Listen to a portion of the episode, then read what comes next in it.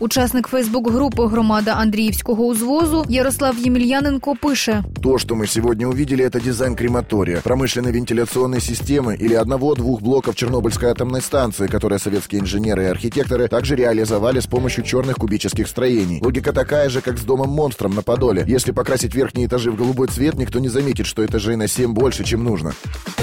Кримсько-татарський журналіст Айдер Муждабаєв написав: Чорний куб від сучасних Малевичей на Андріївському, посеред природи, яка на них відпочила.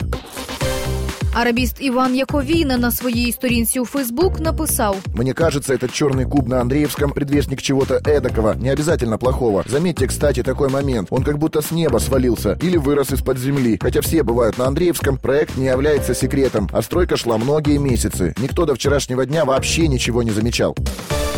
Телеведучий Олексій Ананов. Скоро відкриватимуть театр на Подолі. А це вже капітальна конструкція. Тобто вікна, двері, натяки на рельєф стін, якісь напівколони і пілястри. Дах майже готовий. Просто сховали під цим саркофагом. Такий собі конфаймент на Андріївському. А що під ним? Розбирають реактор. Виглядає кумедно. Нагадує гданський шекпірівський театр. Теж такий зікурат.